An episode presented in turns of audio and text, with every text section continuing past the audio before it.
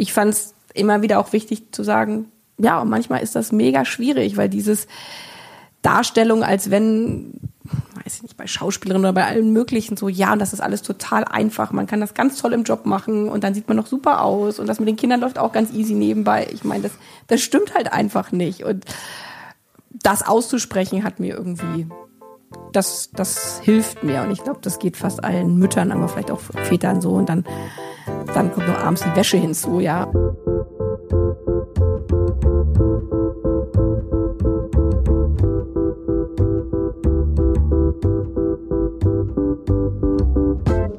Willkommen im Hotel Matze, dem Interview-Podcast von Mit Vergnügen. Ich bin Matze Hirsch und ich treffe mich hier mit Menschen, die mich interessieren und versuche herauszufinden, wie die so ticken.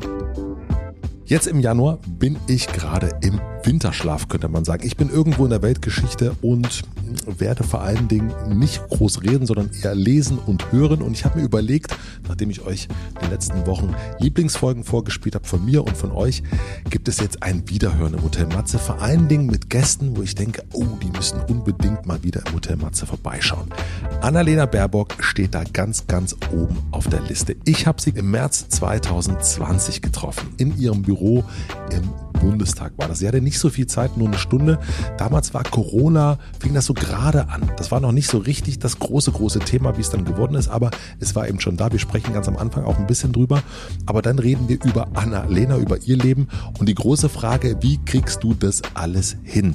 Das habe ich mich damals nämlich schon gefragt und damals war sie noch gar nicht Kanzlerkandidatin und erst recht nicht Außenministerin. Deswegen wäre ich doch sehr, sehr interessiert, wie sich ihr Leben verändert. Ich habe auch das Gefühl, wenn sie jetzt spricht, wenn ich sie jetzt irgendwo in der Öffentlichkeit Öffentlichkeit höre, dann redet sie irgendwie auch anders als damals in unserem Gespräch.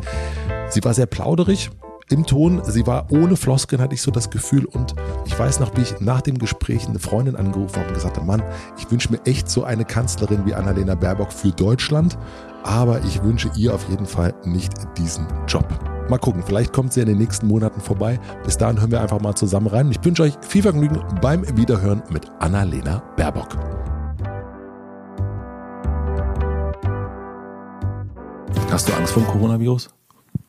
Also für dich jetzt, wenn du jetzt so, wenn du jetzt die Äpfelstücke siehst? Nein. Nein? Ich habe da schon so ein bisschen, ich äh, weiß gar nicht, ob ich jetzt noch so zugreifen würde bei so Äpfeln. Hm. Nee, aber ich bin äh, grundsätzlich nicht, nicht so ein Typ, der so mit Angst oder sowas, sondern ich, ich blende das eher aus. Nur beim Händewaschen, ehrlich gesagt, das hätte ich selber von mir gar nicht äh, gedacht, äh, weil ich sonst überhaupt nicht so ein Hygiene äh, Freak bin, ähm, aber beim, beim Händewaschen und dann doch mal Desinfektionsmittel ähm, zu nehmen, das, das tue ich jetzt doch äh, deutlich häufiger. Und hast du deinen Kindern schon diese äh, Happy Birthday-Regel beigebracht? Ja, also mein Mann hat die den beigebracht, aber ich mache nicht mit. ich fand das total schön, dass mein Sohn, war jetzt, der singt jetzt immer zweimal Happy Birthday und guckt sich da beim Spiegel an. Das ist auch so eine schöne, ähm, motivierende also sich selber Happy Birthday zu singen mehrmals am Tag, finde ich irgendwie total äh, gut. Ja, meine Kinder haben jetzt angefangen, das beim Zähneputzen zu versuchen. Das klappt nicht so ganz, nicht so ganz gut, ja. Aber dann putzen sie zumindest länger. Ja, aber kauen eigentlich eher auf der Zahnbürste rum. Wenn wir uns jetzt ähm, nicht in einem Hotelzimmer treffen würden, sondern an einer Hotelbar irgendwo auf der Welt, ich weiß nicht, wo das sein könnte, in Indien vielleicht, und ich frage dich, wer du bist und was du machst, äh, weit weg von Deutschland und ähm, von allem, was würdest du dann antworten? Du wärst ein Inder oder ein Deutscher? Ich wäre schon Deutscher, aber ich, ich lebe dort. Ich kriege nicht so richtig viel mit. Mm. Dann würde ich, glaube ich, erstmal sagen, ich bin Annalena aus Europa. Und dann vielleicht, wenn ich dann merke, du bist selber ein Deutscher, dann vielleicht noch sagen aus Deutschland. Und was sagst du, was du so machst? Ungefragt würde ich das erstmal gar nicht sagen. Ähm, ich frage dich wenn, natürlich. Wenn du mich fragen würdest, was machst du so, dann würde ich sagen Politik. Ja. That's it. Ja, und dann mal gucken, ob eine Nachfrage kommt oder nicht. Manche, mhm. manchmal ist das Gespräch dann beendet, manchmal auch nicht. Manchmal geht's dann trotzdem um was anderes weiter, was, was die Leute mehr interessiert. Ja. Also hast du, bist du Berufsbezeichnung Politikerin? Ja, jetzt auf jeden Fall. Das ist also ich ist ja immer ein bisschen Berufsbezeichnung. Ist das das, was man gelernt hat und studiert hat, oder ist das das, wovon man äh, derzeit äh, gerade lebt? Und äh, da das mein Lebensunterkunft äh, Unterhalt äh, sichert und ich auch rund um die Uhr mich beschäftigt, ja, ist das mein Beruf Politikerin. Ich würde gerne ein bisschen mehr von deinem so ganz normalen Morgen wissen wollen, also deinen Alltag wissen wollen. Darf ich fragen, wann du so aufstehst und wie das so aussieht, wenn du, wie so deine erste Stunde am Morgen ist?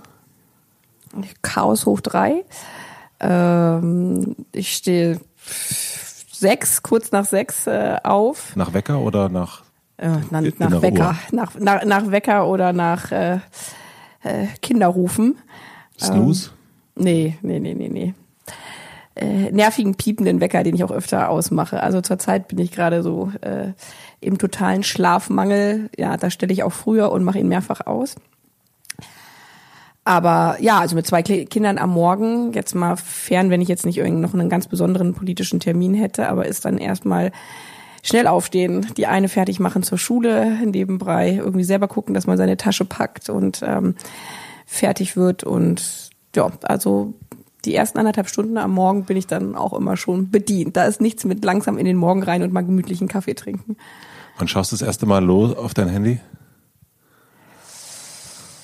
Ah, das ist total unterschiedlich. Also ähm, also eigentlich habe ich genug damit zu tun, die, die eine pünktlich zur Schule zu bekommen und die andere aus dem Bett zu bekommen, dass sie danach noch zur Kita geht und nebenbei all meinen anderen Krams noch zu machen. Ähm, dann schaue ich nicht gleich aufs Handy, weil dann habe ich eher die Gefahr, dass ich da an irgendeiner Nachricht gleich hängen bleibe, weil ich denke, oh Mist, jetzt muss ich da noch schnell antworten. Und dann kommt, kommt irgendjemand zu spät von äh, den Mädels. Aber wenn ich weiß, steht was Dringendes an oder ich erwarte eine Nachricht oder ich muss am Morgen noch irgendeine Schlagzeile lesen, äh, gut, dann stehe ich im Zweifel auch einfach früher aus, damit ich das äh, vor den ganzen anderen Trubel machen kann. Kannst du durchschlafen?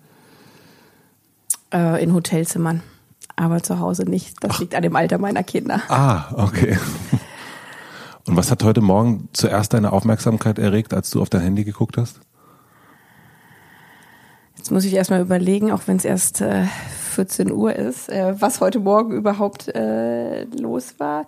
Nee, heute Morgen war es anders. Heute Morgen ist meine Tochter noch vor dem Wecker aufgewacht, deswegen hat sie mich auf, äh, aufgeweckt und wenn dann erstmal meine Tochter zum Bett kommt, dann schaue ich nicht gleich auf mein Handy, sondern dann kuschel ich erst mal ein bisschen mit der.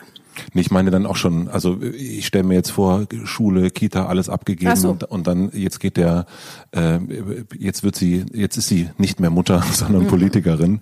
Ähm, was da deine Aufmerksamkeit zuerst ja, es, wenn, wenn, wenn alle abgegeben sind, dann egal ob irgendwie Regen oder äh, Wind, also eigentlich mag ich am liebsten morgen fast Niedelregen und Wind, dann stelle ich mich einmal so hinatme tief durch und denk so, okay, und jetzt das andere Kapitel in meinem äh, Leben und da tut's mir richtig gut, wenn mir so richtig kalter Wind mal einmal nochmal ins, ums Gesicht bläst, so andere, andere Platte drauf und jetzt kommt das andere und ja, dann, dann schaue ich aufs Handy. Heute Morgen war es ehrlich gesagt äh, Twitter ähm, mit Blick auf dessen, was da gerade auf Lesbos passiert, weil das so dramatisch ist, ähm, dass ich äh, den einen Kanal auf Twitter da ziemlich ja, direkt am Morgen checke. Ähm, in der Hoffnung, dass es besser wird und es wird aber jeden Morgen nur schlimmer. Und was macht das in dem Moment mit dir? Also hat das so ein, nimmst du das wahr? Willst du sofort aktiv werden? Ähm, denkst du, scheiße, jetzt regnet es auch noch dazu heute, ähm, jetzt auch das noch? Na, jetzt in dem konkreten Fall mit äh, Lesbos und dieser dramatischen Lage äh, in, in, in dem der Geflüchteten dort vor Ort, nee, da, das, das wühlt mich innerlich total auf. Ähm, liegt mir echt schwer, schwer auf der, auf der Seele, weil man eigentlich so viel tun könnte. Und ich denke immer so, scheiße, ey, und warum, warum machen wir es Europäer nicht? Warum evakuieren wir die Menschen dann nicht? Aber ähm, bei anderen Themen, die jetzt nicht so akut sind, die mich nicht emotional ähm, jetzt äh, so berühren, bin ich dann eher strukturierter. Dann sehe ich die Dinge, die ich da ähm, die heute anstehen und arbeite sehr zielgenau, weil das, da prasseln Nachrichten ein. Ich finde, das Schwierige in diesen Zeiten ist, das ist ja nicht der eine Kanal E-Mail aufrufen oder der eine Kanal SMS, sondern dann gibt's Threema und WhatsApp und dann die Struktur überhaupt in die Kanäle, an wo gerade Infos ankommen, das, das muss ich morgens sehr systematisch abarbeiten, damit mir nicht irgendwas äh, durchrutscht. Und jetzt heute am Morgen, also jetzt hast du natürlich trotzdem deine Termine und du hast einen vollen Tag und du hast ja das, das ist ja alles wahrscheinlich, ich weiß nicht, bis wohin durchgeplant. Ähm, gelingt dir das dann, das auch wirklich so wegzuschieben? Oder äh, also wie sehr kannst du eigentlich dann noch reagieren zwischen den Zeiten, die du jetzt schon festgelegt hast? Kaum, und das ist das Heftige an diesem Job, weil man ähm, Kalender fremdbestimmt ist. Also wenn wenn du mich jetzt nicht in Indien treffen würdest, sondern äh, in, in Berlin Mitte auf der Straße und sagen, hier Annalena, morgen 14 Uhr können wir da nochmal kurz äh, was nachschneiden äh, oder drehen, würde ich äh, sagen, keine Ahnung, weil ich überhaupt nicht weiß, was morgen 14 Uhr ist und auch nicht weiß, was in einer Woche ist und im Zweifel auch schon nicht mehr weiß, was gestern war, weil dieser Job so ist, dass mein Büro den Kalender taktet. Natürlich irgendwann äh, besprechen wir Termine, ob ich was mache oder nicht. Aber was dann eigentlich im Kalender drin steht und das Schlimmste, was passieren könnte, manchmal, wenn es ganz chaotisch morgens läuft, dann passiert das, wenn ich mein Handy zu Hause vergessen habe und sitze dann in der Regionalbahn von Potsdam und nach Berlin und das ist für mich auch so eine Schallmauer von diesem da ist zu Hause und dann beginnt die Arbeit und dann stellst du fest, scheiße, jetzt habe ich mein Handy vergessen und ich weiß überhaupt nicht, wo ich hin muss, wen ich treffe, was ich überhaupt tun soll und aber ist das nicht auch herrlich? Nee, das ist dann eher leichte Panik. Also man denkt ja auch, man ist irre, ja so, Gott, ich weiß nicht, wo ich hin muss. Ähm, normale Menschen würden einfach zu ihrem Büro fahren, weil das ihr Arbeitsort ist, aber weil das immer sehr unterschiedlich ist, welcher Termin zuerst. Und ich hatte letztens die lustige Situation, weil ich dann im Prinzip handlungsunfähig war. Ich wusste noch nicht mal, äh, in welcher Haltestelle ich aussteigen muss, ob ich jetzt zum Bundestag muss oder ob ich äh, zu meinem Büro muss oder ob der Termin wo ganz anders stattfindet. Und dann habe ich doch noch eine Telefonzelle gefunden, was dieser Tage ja nicht so einfach äh, ist. Hatte dann aber nicht genug Kleingeld, um einen Anruf an meinem Mann zu machen. Und dann konnte man, das wusste ich gar nicht, weil ich bestimmt seit zehn Jahren oder noch länger nicht mehr in der Telefonzelle war, gab es die Option, dass man irgendwie tippen konnte, sozusagen eine SMS, aber ja über, über dieses Telefonhörergerät, was noch ein normaler Telefonhörer mit den, mit den Nummerntasten nur war. Da standen auch keine Buchstaben drauf und ich habe dann irgendwie kryptisch versucht, an meinen Mann eine Nachricht äh, zu schicken und der hat erst gedacht, jetzt ist sie vollkommen irre geworden. Aber Oder dann gekidnappt. Zum Glück, als das Wort Handy so einigermaßen richtig äh, getippt war, mitgeschaltet und es mir dann hinterhergebracht. Und ja, dann war zwei Stunden später alles wieder gut. Warum bist du Politikerin geworden? Ja, weil ich da so so reingerutscht bin auf eine Art und Weise. Ich wollte eigentlich ähm, Journalistin werden. Mich hat schon als als als Kind, als Jugendliche diese ja die die Dramen dieser Welt total bewegt. Ähm, ich habe ganz früh ja Auslandsteile der Zeitung gelesen mit Krieg und Frieden, damals Anfang der 90er. Ähm, äh, die Kriege in Jugoslawien und habe angefangen für Schülerzeitungen zu schreiben, nebenbei für die, ich bin ja in äh, Niedersachsen groß geworden, Hannoversche Allgemeine Zeitung. Und habe dann von der, vom Studium her aber eher Völkerrecht gemacht, also habe ähm, Politikwissenschaft und dann habe ich gewechselt komplett auf äh, Jura und Völkerrecht und wollte so ja in, in Kriegsgebiete gehen und darüber schreiben und war in diesem ganzen Kontext natürlich politisch interessiert, also die Lage der Welt, was passiert außen, außenpolitisch und Politik hat mich immer interessiert, aber eigentlich wollte ich drüber schreiben und vor allen Dingen über die, die, die, die Gräueltaten in dieser Welt. Und dann habe ich äh, im, im Laufe des Studiums ähm, aber für mich gedacht, eigentlich wäre es ganz gut, wenn man über Politik schreiben will, auch ein bisschen zu verstehen, wie Politik von innen funktioniert. Und ähm, habe damals dann ein Praktikum im Europäischen Parlament gemacht. Und das hat mich dann so gefangen, weil ich einerseits an den Themen eh die Leidenschaft äh, für außenpolitische Themen hatte, äh, für Menschenrechte, ähm, auch für Klimaschutz.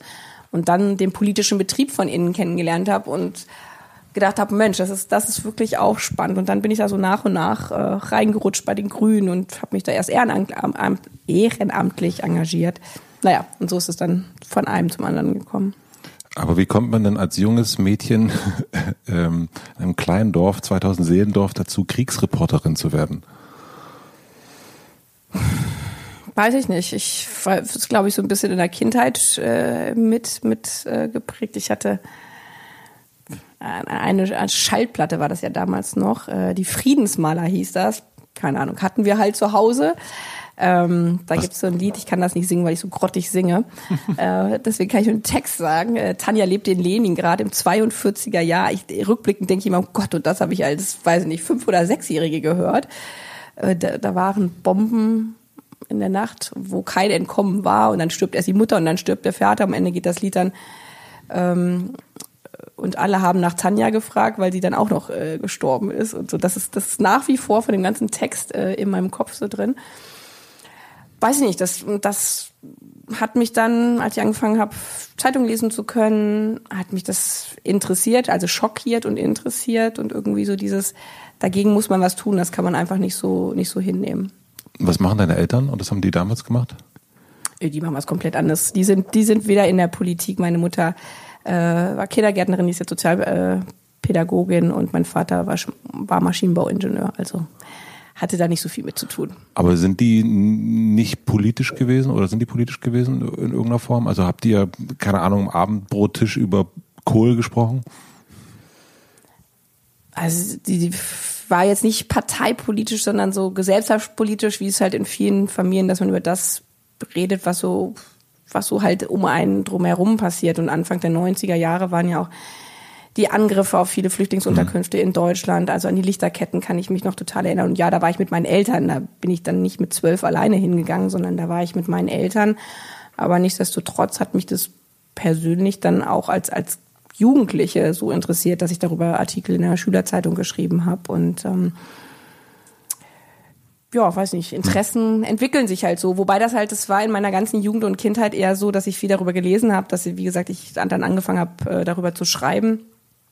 Aber ich habe eigentlich, also in meinem richtigen Alltag, total viel Sport gemacht. Also ähm, ich habe äh, Trampolinspringen als Leistungssport mhm. gemacht und zwar seitdem ich äh, fünf oder sechs war. Und das war, das war dann so, dass ich dreimal die Woche, in der Hochphase sogar fünfmal die Woche trainiert hat und am Wochenende irgendwelchen Turnhallen Deutschlands unterwegs war. Also da war jetzt nicht viel mit äh, Schreiben oder ähm, äh, politischem Engagement äh, dann äh, sowieso nicht, außer auf als Demos mal zu gehen. Und dann habe ich zum Ausgleich noch ein bisschen Fußball gespielt. Also eigentlich bestand mein Alltag äh, aus ganz anderen Dingen. Was hast du für Musik gehört? Außer diese Friedensschallplatte? Ja, das war mit fünf. ähm, eigentlich eher so Punkrock, ähm, Green Day. Mhm. Das ist das ist meine Generation, aber zwischendurch auch ein bisschen Nena gemischt. Also bei der bei der Musik bin ich sehr sehr divers unterwegs. Ich habe mich gefragt, ob deine Eltern sich mit deinem Namen einen Scherz gemacht haben. Das läuft gerade bei Twitter so ein bisschen äh, das, hoch, ja. Das habe ich nicht gesehen, nein. Also. Wegen ACAB, ja.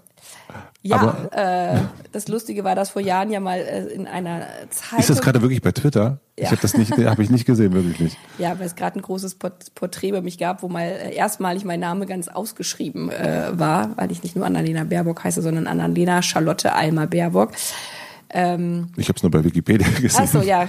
Äh, nein, aber mein einer Schwager, der hat schon, der hat schon immer sich da einen Scherz draus gemacht, aber sonst hat bisher hat es sonst niemanden äh, interessiert. Nein, meine meine Großmütter, also ich finde das richtig schön und deswegen mag ich meinen Namen auch sehr.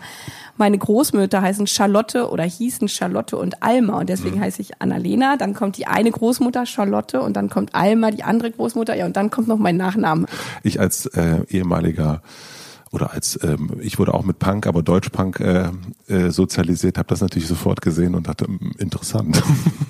Nein, das ist kein äh, kein politisches äh, Statement. Statement. Gerade in diesen Zeiten, wo der Rechtsstaat, unsere Demokratie ähm, angegriffen werden äh, wird, nicht, dass das jetzt einige meinen. Also das ist biografisch bedingt meine Großmütter und ähm, ganz im Gegenteil, wir brauchen gerade in Demokratien, in Rechtsstaat äh, eine gute, voll ausgestattete Polizei, die klar auf unserem Grundgesetz äh, steht. Und äh, ja, deswegen bin ich in jeglicher Hinsicht sehr froh über meinen Namen. Das kann ich total verstehen. Ich muss natürlich trotzdem fragen. Trampolin. Du hast das gerade schon so äh, erzählt. Ich habe es natürlich auch gelesen. Steht auch überall immer da. Ich als jemand, der nie sportlich aktiv war, außer Laufen gehen, das finde ich super, aber ich Mannschaftssport, ich verstehe kein Fußball, kein Handball, nix und ich verstehe auch Trampolinspringen als Leistungssport überhaupt nicht. Kannst du mir das erklären, warum man als äh, Jugendliche äh, anfängt, so begeistert Trampolin zu springen? Was ist das Faszinierende daran? Also zum einen ist Trampolin einfacher zu verstehen als Fußball. Da muss man keine Abseitsregel erklären oder äh, den Libero, sondern das ist, man springt alleine. Das ist schon mal äh, in der Hinsicht etwas einfacher.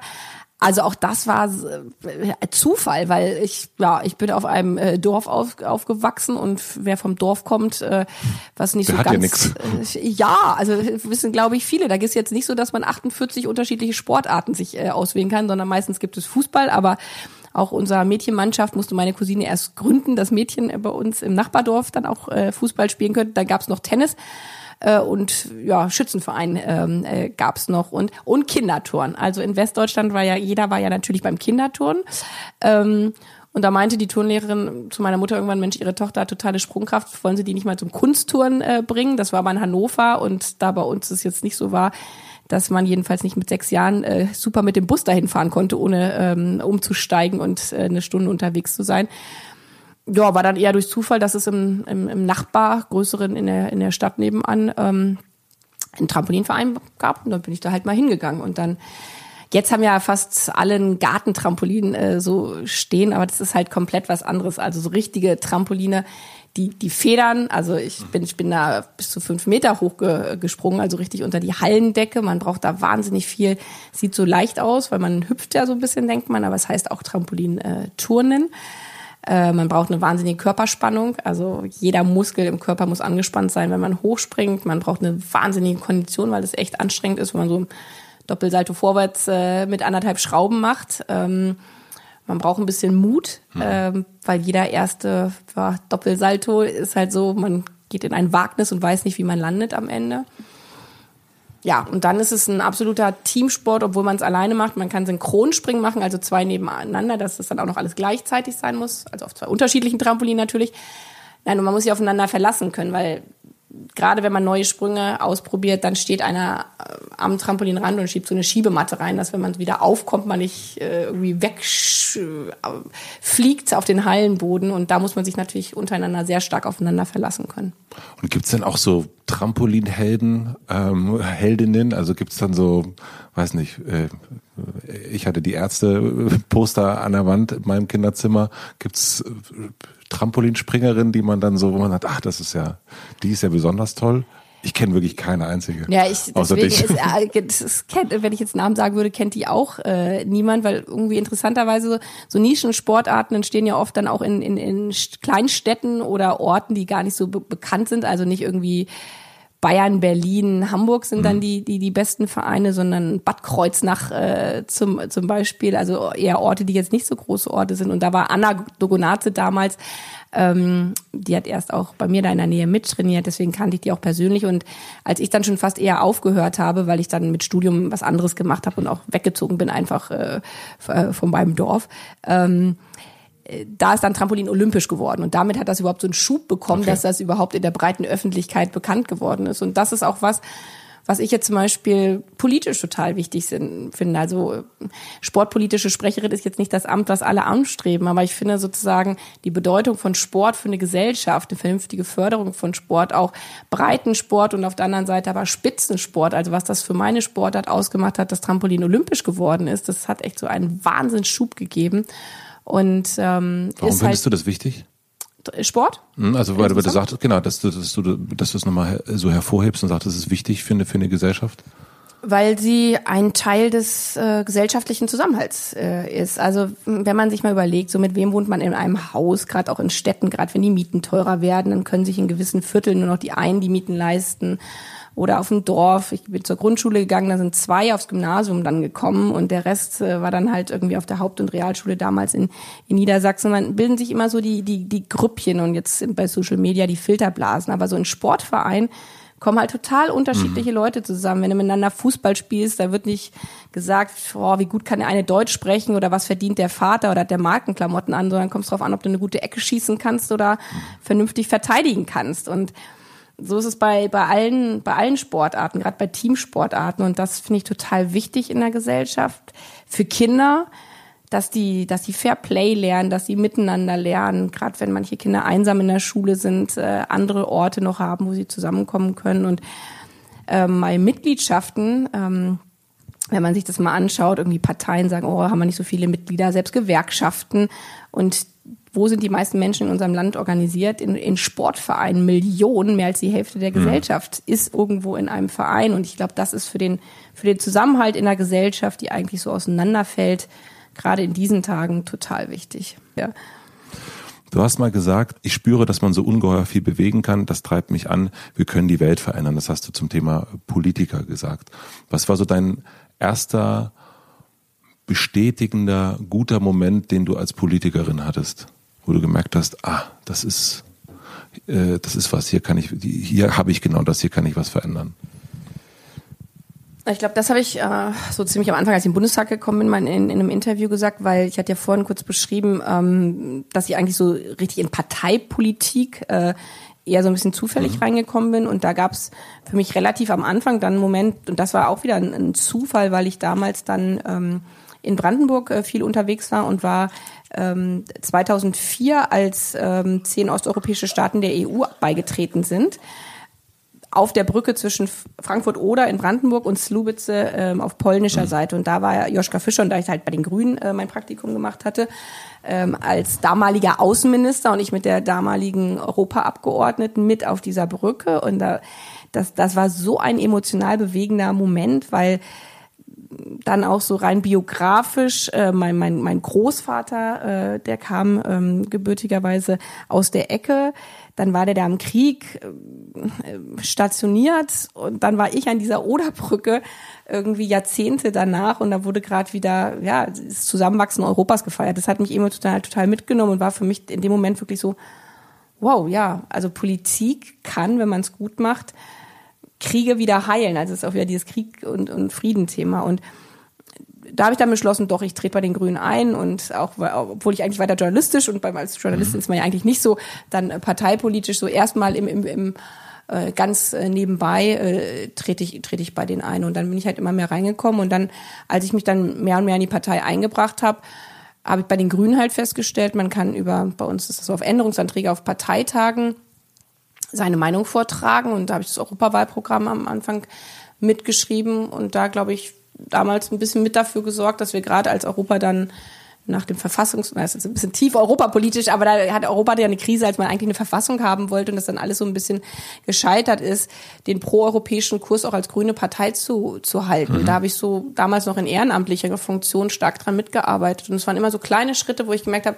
Mensch, man kann ja was, man kann was verändern und jetzt äh, ganz, ganz aktuell mehr in meinem richtigen aktiven Leben beim Kohleausstieg, also das, was man vorbringt, wo einem vor ein paar Jahren noch alle irgendwie anderen ausgelacht haben, so Kohle, niemand kann auch aus Kohle aussteigen, haben wir ein Gesetz formuliert oder ich habe ein Gesetz bei Jamaika geschrieben und jetzt wird der Kohleausstieg angegangen oder ganz akut äh, in der in der Flüchtlingspolitik. Ähm, Dafür gesorgt haben, dass äh, keine weiteren Staaten als sich Herkunftsländer äh, deklariert werden. Auch wenn man in der Opposition ist, muss, ist es Überforderung.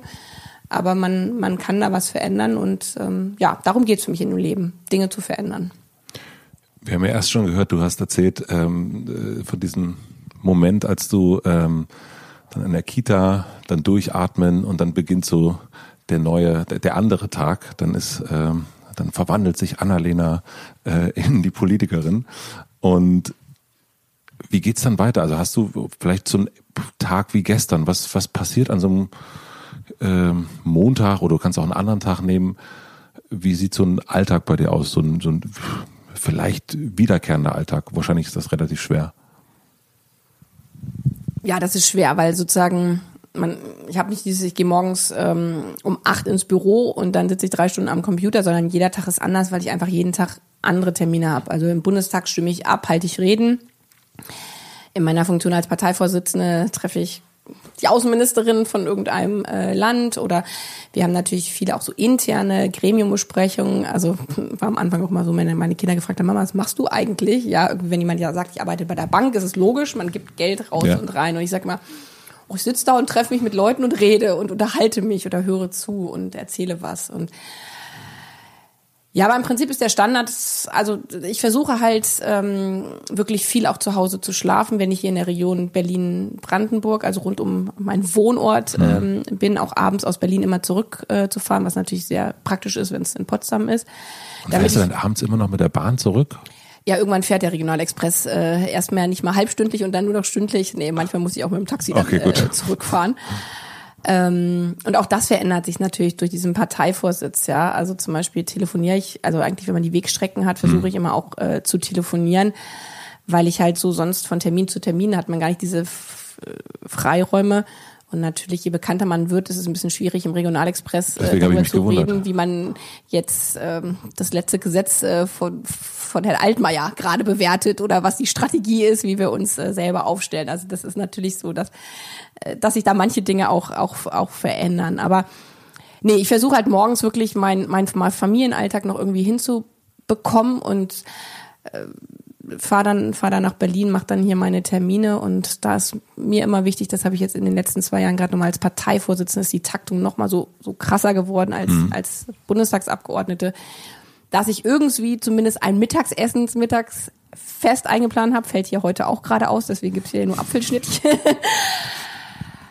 so, äh, ja, und dann ist es, der Abend ist im Prinzip Open, Open End. Ähm, ja, und dann komme ich irgendwann nachts dann irgendwann mal wieder nach, nach Hause. So. Wie machst du das zwischen diesen Terminen? Weil das sind ja vollkommen unterschiedliche Termine. Es gibt auf deiner Webseite auch so eine exemplarische Woche und dann fand ich ganz spannend. Dann ist es der Ausschuss und dann muss man dahin, dann redet man mit einem Menschen, mit der Presse. Du musst wahnsinnig viel wissen. Die ganze Zeit wird ja so abgefragt und du wirst auch hinterfragt und du musst immer am Start sein. Darfst keinen falschen Halbsatz sagen. Der kann den, der Twitter ist dann sofort da. Wie machst du das? Dass du da am Start bist, also dass du zwischen diesen vollkommen verschiedenen, ich nenne es jetzt mal so Temperaturen oder Räumen, dass du da ja, dass du da irgendwie durchgehen kannst und irgendwie ja nicht nicht äh, nicht zur Telefonzelle musst zur nächsten. Also es ist, es ist gut beschrieben, also genauso ist es und das ist auch die große Herausforderung. Also wenn ich einer Schulklasse irgendwie Kindern am Vorlesetag mhm. Bücher vorlese, ist das natürlich ein ganz anderes Herangehen, ja, als wenn man dann mit ähm, anderen politischen Akteuren gerade über den CO2-Preis äh, verhandelt und irgendwie denkt, oh, wie weit kann ich gehen, wie weit äh, kann ich kann ich nicht gehen.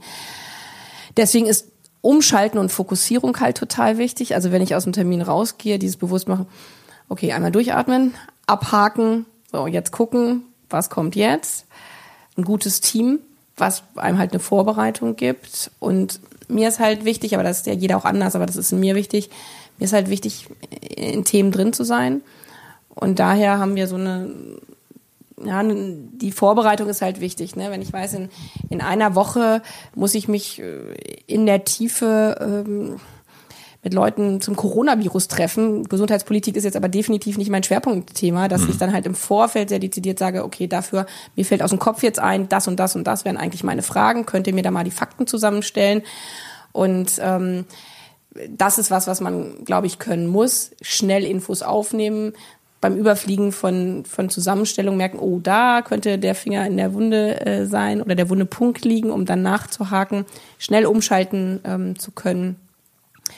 Ja, und ich, für mich ist wichtig, immer wieder eine Leidenschaft für das auch zu entwickeln, mit dem man sich gerade beschäftigt. Also ich könnte diesen Job nicht machen, wenn, wenn ich nicht irgendwie brennen würde für die Themen, die ich da bearbeite, weil dann, dann ist es nur ein Abarbeiten ähm, von, von Dingen. Und da dann aber auch immer wieder abzuschalten und zu sagen, okay, hier kommen wir jetzt gerade nicht weiter, auch wenn mich das total belastet, das ist was, was mir am schwersten fällt. Also dann innerlich nicht diese absolute Unruhe mit sich rumzutragen, sondern auch mal sagen, okay, stopp, das Thema kommen wir jetzt gerade nicht weiter, müssen wir vielleicht in ein paar Wochen nochmal probieren. Das ist dann sowas wie heute Morgen? Also so, wenn du, ja. ja. Ja, und dann das Abwägen zum Beispiel, was kann man selber ausrichten, was kann man nicht ausrichten. Wie gesagt, da kommt dann auch Opposition natürlich stark noch mit dazu. Ja, also die aktuelle Lage da auf den griechischen Inseln, wenn ich da jetzt noch höre, dann Neonazis reisen aus Deutschland aus, sind da irgendwie vor Ort unterwegs, hetzen. Man fragt sich, warum, was, was ist eigentlich mit den deutschen Sicherheitsbehörden? Dann geht mir so durch den Kopf, Mensch, vielleicht sollte ich da mal hinfahren, weil man natürlich durch seine eigene Präsenz auch eine gewisse Öffentlichkeit erzeigen können, müsste zehn Termine dafür absagen, abzuwägen.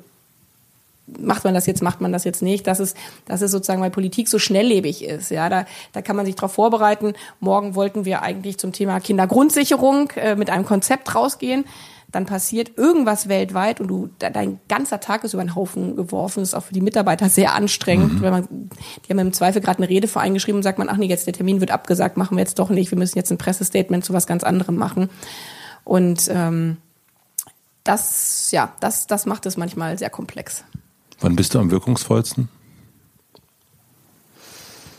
Kommt jetzt drauf an, auf welcher Ebene. Also am wirkungsvollsten, um mich wirklich reinzuhängen, wenn mich Dinge emotional berühren. Ich glaube auch, dass Empathie eigentlich das Allerwichtigste in der Politik ist, wenn man jetzt hinter jetzt ziemlich egal welchen Themen nur Zahlen sieht ähm, und nicht mal die Menschen, die da, die das betrifft. Ja, wenn ich irgendwie über Kita-Betreuungsschlüssel rede und mir nicht vorstelle oder nicht selber von den Kindern erlebe, was es bedeutet, ob mhm. da nun irgendwie eine Erzieherin auf zehn Kinder aufpasst oder auf fünf Kinder aufpasst und mhm.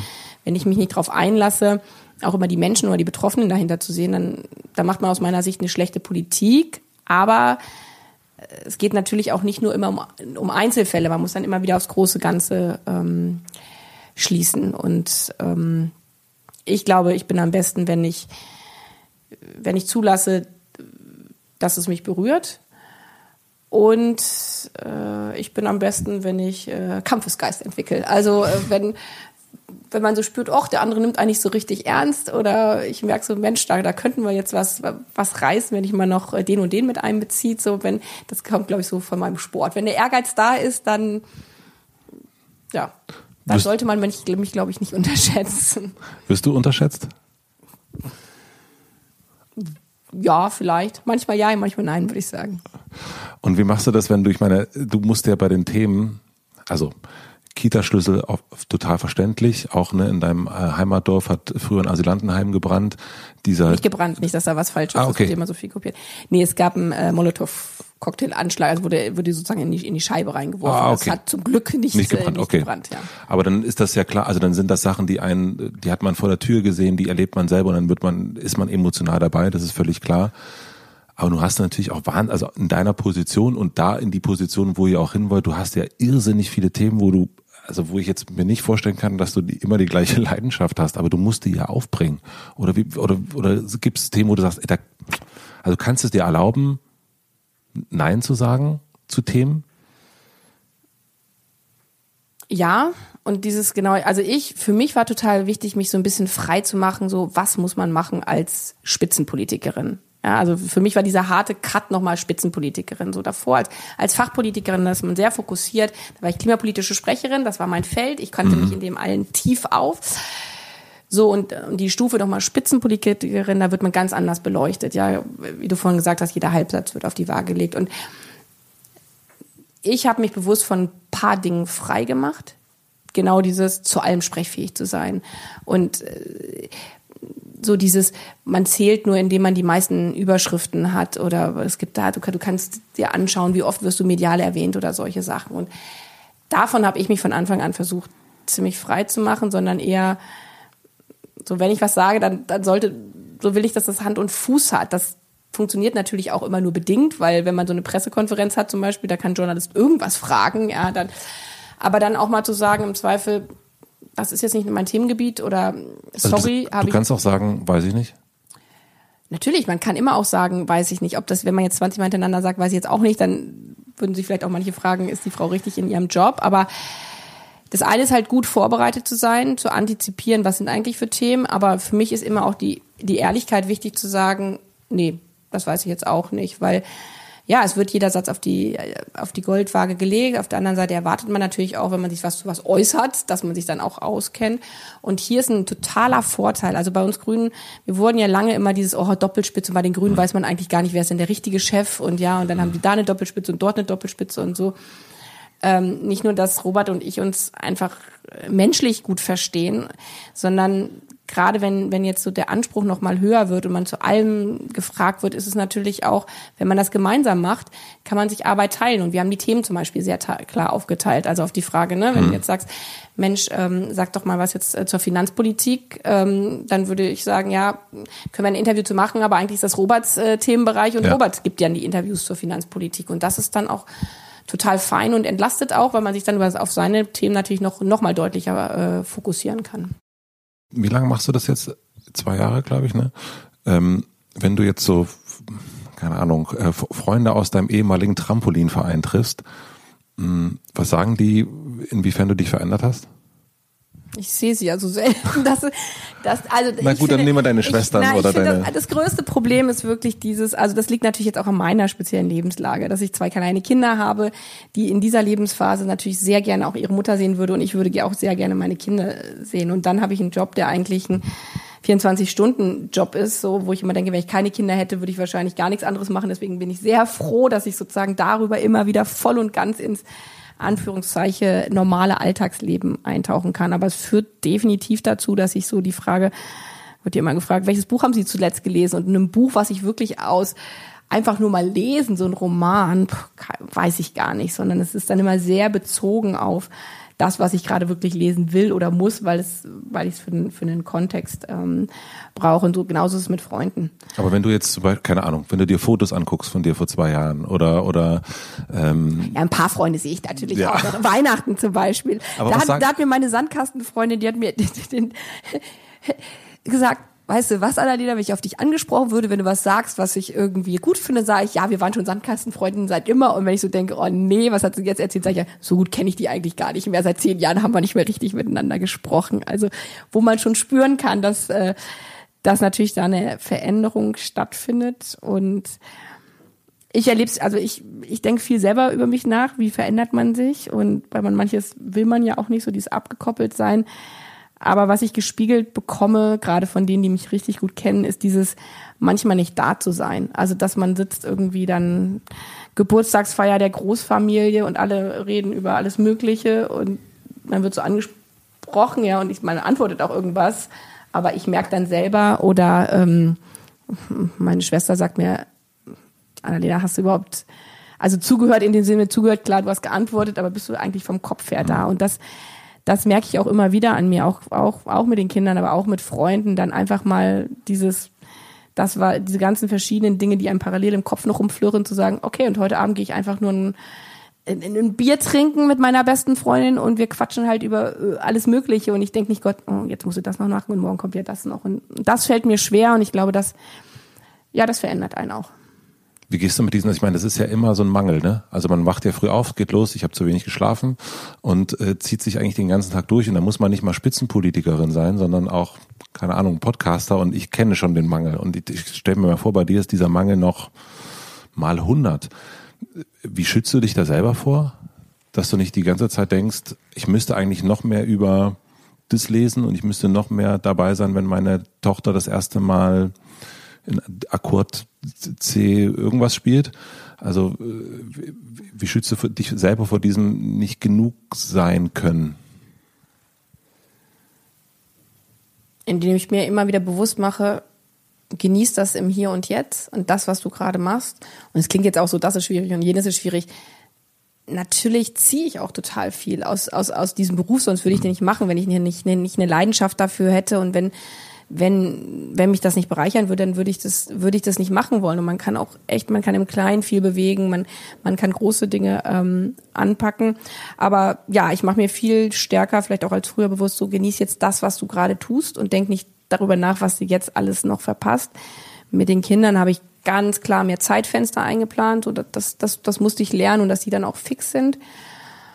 Und selber so persönlich äh, habe ich so nach einem Jahr war ich wirklich körperlich erschöpft und war so ein Moment, wo ich dachte, boah, ich kann nicht mehr. Und früher war ich auch jemand, der gedacht hatte, ja, so ein Burnout oder sowas, ja, das, das passiert mir mhm. schon nicht, ja. Und das, da, da hatte ich so einen Moment, äh, wo ich so merkte, boah, gleich geht's nicht mehr. Und das hat mir eigentlich total geholfen. Und das war auch gut, dass es relativ früh passiert ist, weil das, glaube ich, so, so, so ein, so ein Stoppschild nochmal war, wo ich gesagt habe, okay, dein Körper kann halt auch nur gewisse Kräfte aufbringen und ähm, daher versuche ich gerade dieses mit Mittagessen einzuplanen, mhm. dieses doch auch mal Sport zu machen, einfach tief durchatmen. Ähm, mir hilft ganz viel wirklich tief durchatmen, wirklich bewusst auf Atmung äh, zu schauen. Das, das sind so eigentlich eher kleine banale Dinge, aber das ist wie so Mini-Meditation eigentlich. Ja, wobei das mit der Meditation hatte ich mir auch ich vorgenommen und dann, also hier, zum Meditieren heute morgens äh, komme ich nicht, sondern ich habe zwar so eine ganz tolle App, aber da hilft jetzt das einfach in Regen stellen und einmal tief durchatmen. Ich bin aber ganz froh, ehrlich gesagt, also das ist, hört sich jetzt so doof an, aber äh, dass eine zielstrebige Person wie du, dass du das dann auch nicht schaffst, ähm, also man zu meditieren oder auch laufen zu gehen und dass es Momente gibt, wo man einfach sagen muss, ey, nee, ich äh, kriege ich jetzt irgendwie nicht gerade nicht auf die Ketten und es ist aber auch nicht so schlimm, dass ich es gerade nicht auf die Ketten kriege, weil ich glaube, das ist ja auch immer das, also das finde ich, die, die, die, ähm, das eine ist ja bei dir ist ja noch so eine Öffentlichkeit äh, und das andere ist ja diese eigene Stimme, dass man das noch und das noch und das muss man auch noch schaffen. Also ich finde es eigentlich beruhigend, dass du heute nicht meditiert hast, ehrlich gesagt. Ja, ich habe also ich habe für mich auch gemerkt, auch dann ja, stärker darüber zu sprechen. Und ich glaube auch, das ist generell was dieses, dieses Perfektionismus und dann bei Frauen, glaube ich, nochmal doppelt. Ich, am Anfang wurde ich auch mal ganz viel gefragt mit den Kindern und dann mit Frau sein und so. Und da war ich so immer hin und her gerissen. Soll ich darüber reden? Soll ich nicht darüber reden? Weil es, am Anfang ging es dann halt auch stark immer um dieses Jahr und Frau mit Kindern in der Politik und darauf nur begrenzt werden wollte ich nicht. Aber ich fand es immer wieder auch wichtig zu sagen, ja, und manchmal ist das mega schwierig, weil dieses Darstellung, als wenn weiß ich nicht, bei Schauspielerinnen oder bei allen möglichen so, ja, und das ist alles total einfach. Man kann das ganz toll im Job machen und dann sieht man noch super aus und das mit den Kindern läuft auch ganz easy nebenbei. Ich meine, das, das stimmt halt einfach nicht. Und das auszusprechen hat mir irgendwie, das, das hilft mir. Und ich glaube, das geht fast allen Müttern, aber vielleicht auch Vätern so. Und dann, dann kommt noch abends die Wäsche hinzu, ja. Und äh, ich, ich habe noch das Glück, dass ich gut bezahlt werde. Aber du machst nicht abends noch die Wäsche, bitte. Ja, manchmal schon. Wann hast du das letzte Mal für dich getan? Also nur für dich? Kommt drauf an, was für mich ist. Also weil ich habe für das nee, also wirklich, ich mein, anders definiert jetzt mittlerweile. Ja. Also, ja, das ist sowas. Also ich kann es so. Jetzt war ich ein paar Tage hintereinander am Stück im Kommunalwahlkampf, war total anstrengend in Bayern. Zack, zack, zack Termine. Aber dann definiere ich dieses okay, man kann jetzt sagen, es ist total doof, dass ich jetzt wieder irgendwie so lange am Wochenende nicht zu Hause bin und es ist ganz doof, dass meine Kinder nicht da sind, aber dann definiere ich das für mich, boah, und jetzt um 23 Uhr eben keine Wäsche oder doch zu überlegen, eigentlich müsste ich das noch äh, in der Wohnung aufräumen, sondern wow, ich genieße jetzt, dass ich im Hotel bin, jetzt lasse ich mir halt um 23.30 Uhr eine Badewanne ein, mhm. weil ich mhm. das sonst im Alltag nie schaffe und dann ist das was für mich, obwohl man es auch, wenn man es negativ betrachten würde, sagen würde, oh Gott, und jetzt Samstagabend auch noch irgendwo in, in Bayern unterwegs, obwohl ich doch viel lieber woanders wäre. Und das, ja, so, so, so schwimme ich äh, durch, durch dieses Leben in den Momenten, immer zu sehen, okay, kannst du nicht dem, diesen Außenblick dann für dich genutzen, auch wenn du es vielleicht theoretisch anders definiert hättest. Ich habe gestern ähm, mich am Tag mit dir beschäftigt und, und dann ähm, habe ich abend ähm, eine Freundin getroffen und auf dem Weg dahin hat mich eine andere Freundin angerufen und ähm, und die erzählte mir, dass sie einen neuen Job hat. Die ist ungefähr dein Alter, ein bisschen jünger und die ist jetzt plötzlich, ganz plötzlich Geschäftsführerin von, von einem relativ großen Hotel geworden und hat eigentlich da angefangen so als kleinen Anführungsstrichen Mitarbeiterin und sie hat gestern bekommen, also die Hälfte der Leute hat gesagt, ihr wirklich auch, also so, jetzt nicht alle haben es gesagt, aber so gespürt, die Hälfte traut es mir nicht zu. Und die andere Hälfte gibt dir schon Zuspruch, aber es ist eher so, und, und sie sagt, ich habe jetzt ein halbes Jahr Probezeit und ich weiß auch nicht so richtig. Und dann habe ich gedacht, ah, interessant, ich treffe ja morgen Annalena Baerbock, ich frage mal die, was die dazu sagen würde. Was würdest du dieser Freundin sagen, wenn, wenn das deine Freundin wäre? Kenne ich ja, kenne ich. Also, und ich glaube, es geht ganz vielen Frauen wahrscheinlich so dann Anfang 30 sie, aber so hm.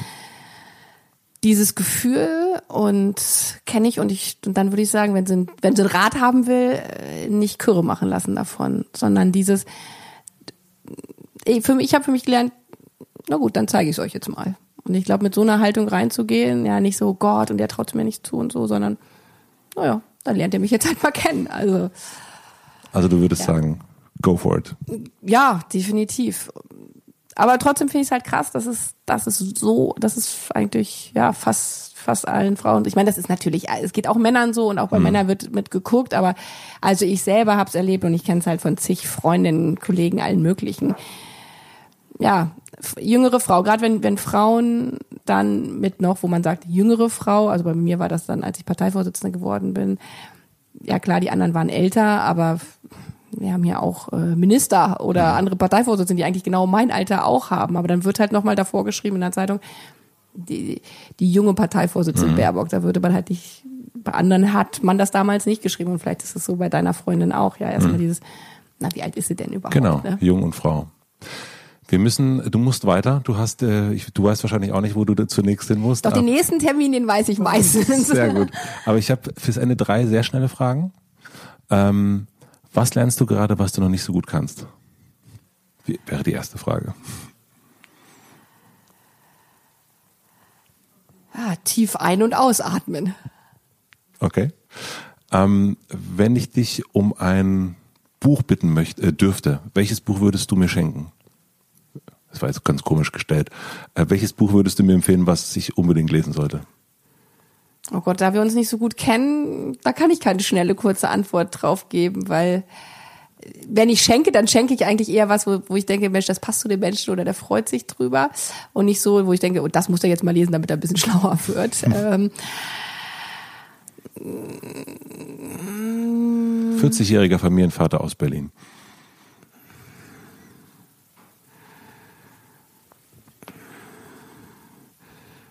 Da sieht man, warum das mit Robert Habeck und mir so gut funktioniert, weil der sich gut mit Büchern auskennt und ich finde. Du kannst mir auch einen Film empfehlen oder irgendwas anderes.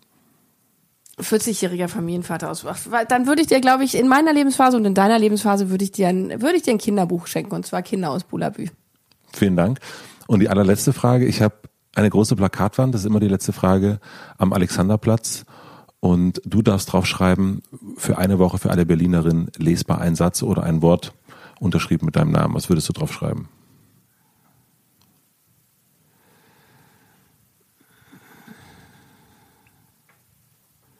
Menschen, das sind wir alle. Ist das von dir? Nö. Von wem ist das? Also, natürlich ist es von mir, doch, es ist von mir. Also ich, ich, ich dachte, ich sollte jetzt hier ja, schnell ja, ja, was. Äh, ich dachte, das ist ein Zitat. Impul nein, nein. Das, nein, nein, das ist das, was ich gerade äh, empfinde wir haben das, wir haben damit angefangen und es ist das, was mich zurzeit echt bewegt. Dieses, was passiert an den Außengrenzen von Europa? Was ist unser mit unserer Mitmenschlichkeit ge geworden? Was ist in diesem Land, wo wir die einen in die und wir einteilen? Deswegen Menschen, das sind für alle, sich zu vergegenwärtigen. Ja, sind eigentlich alle gleich. Das, das ist das, was ich gerade empfinde und würde es deswegen auf so eine Wand schreiben. Finde ich sehr gut. Vielen, vielen herzlichen Dank. Danke, Danke dir für deine Zeit. Hat viel Spaß gemacht. Fand ich auch. Danke.